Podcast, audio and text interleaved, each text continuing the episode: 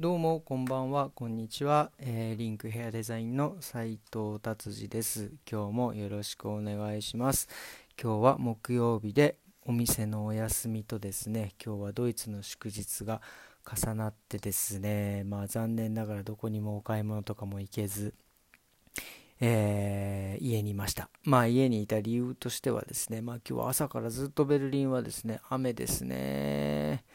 今もちょうど4時半5時近いんですけどまあ今は雨は止んでるみたいですけどでもちょっと寒そうなのでねなかなか外に出る勇気はないですね。あのこの間の暖かかった何日間は一体何だったんでしょうね。もうほんと夢のようですね本当ね。さあ次は、えー、今日は今日もですねビルドさんですね。ビルドさんやっぱりあのイスラエルのね、えー、あのもうテロというかもうあれはもう戦争ですかね、もうアラブ人の方と、ね、えユダヤ人の方のね、もう昔からのというか、のもう戦争になってる感じですよね。うんあのドイツでもねベルリンにもシナゴーグがまいくつかあるんですけどその前でね、え、ユダヤ人に対してのあデモがね、なんかあるみたいで、ちょっとね、えー、ね、怖いですね。ちょっとぐらついてるかなと思います。こんなコロナの、ね、コロナがだいぶ良くなってきたなと思ったのにね、ちょっとここはまた、えー、ね、どうなっていくのか、えー、見ていきたいと思います。えー、あとは、えー、バーっと言って、えー、SPD ですね。なんか SPD のこれ、党首の方ですかね。なんか飛行機の格安はやめろって言ってますね。まあ、何ですかね、これは。まあね、多分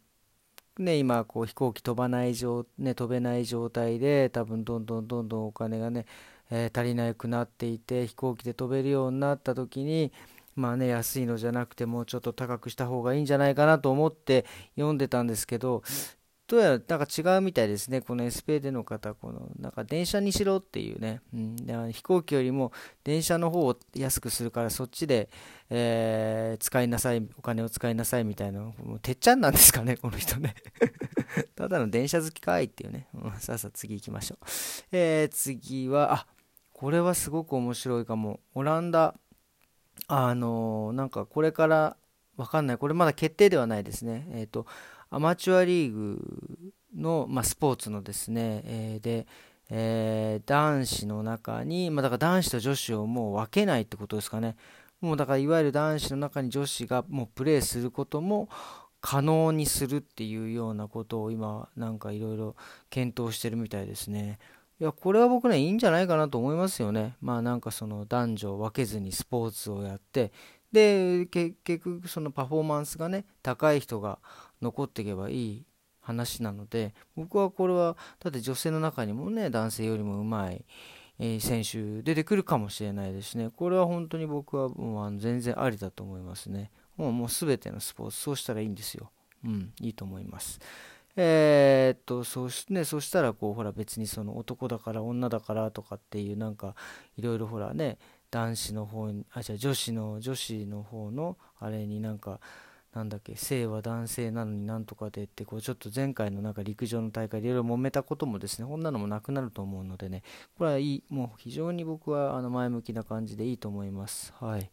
はいじゃあ次はですねおーこれはあのもういつも話題になるバンクシーさんですね。バンクシーさん。すごいですねもうな1000ユーロ？1000万ユーロ？もうよくわかんないですね。のオークション。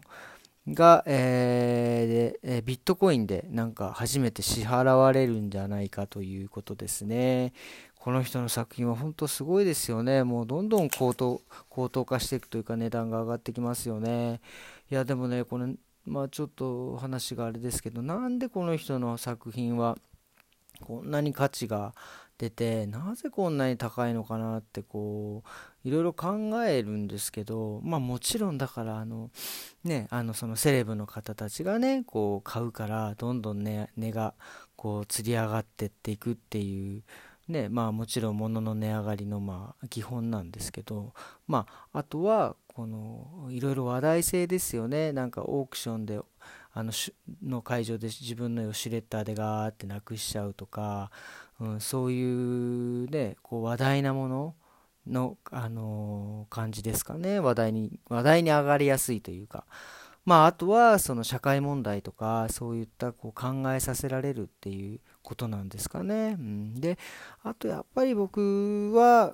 このそういう社会的な問題をですねあの簡単に絵で説明してですねこれ多分あの人にね伝えやすいっていうのがこう僕はすごい大事なところなんじゃないかなと自分で思います。やっぱりこのラジオとか YouTube とかもそうだけどその何か自分の中でえー、得になってそれを人に話しやすいっていうものってなんか聞いてて僕は楽しいと思うし僕もなんか聞いた知識をですね人にそれを話したいなって思う番組ってまたもう一回見たいな聞きたいなと思うので僕はなんかそういうこともあるんじゃないかなとバンクシーに関してはバンクシーさんに関しては自分もそう思いますだから自分のね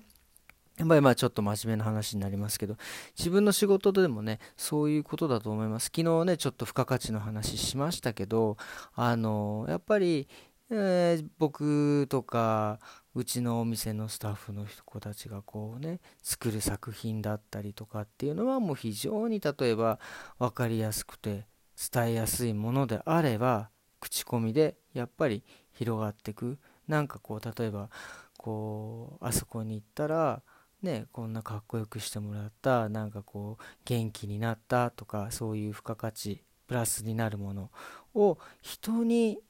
なんか伝えやすい分かりやすく伝えやすいっていう、えー、お土産をですね、